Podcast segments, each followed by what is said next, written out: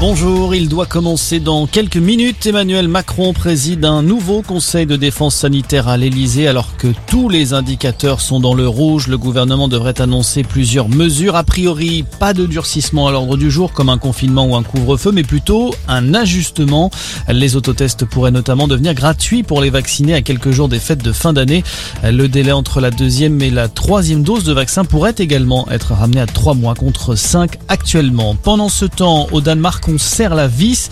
Tous les lieux culturels vont fermer, cinéma, théâtre et salles de concert avec un objectif, freiner la flambée des cas de Covid-19. 11 000 recensés en 24 heures dans le pays, tout simplement un record.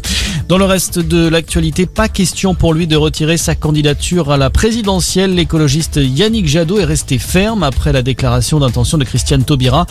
Dans une vidéo de 3 minutes publiée aujourd'hui sur les réseaux sociaux, l'ancienne garde des Sceaux a indiqué qu'elle envisageait de se présenter avec un objectif, mettre toutes ses forces dans les dernières chances de l'union de la gauche. Elle donne désormais rendez-vous aux Français en janvier. De son côté, la candidate socialiste Anne Hidalgo, favorable à une primaire à gauche, a proposé à sa famille politique de débattre à la télévision vision.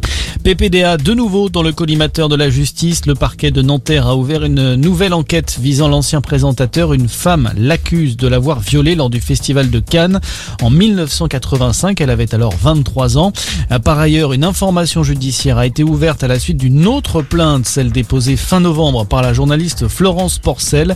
Elle met en cause, là encore, Patrick Poivre d'Arvor pour des faits d'agression sexuelle. Et puis attention, si vous devez prendre le train aujourd'hui, trafic SNCF perturbé sur l'axe sud-est, comptez un TGV sur deux. L'appel à la grève a été levé trop tard. Résultat, la SNCF n'a pas eu le temps de s'organiser. Retour à la normale prévu dès demain pour le premier week-end des vacances de Noël. Voilà pour l'actualité. Bon après-midi à tous.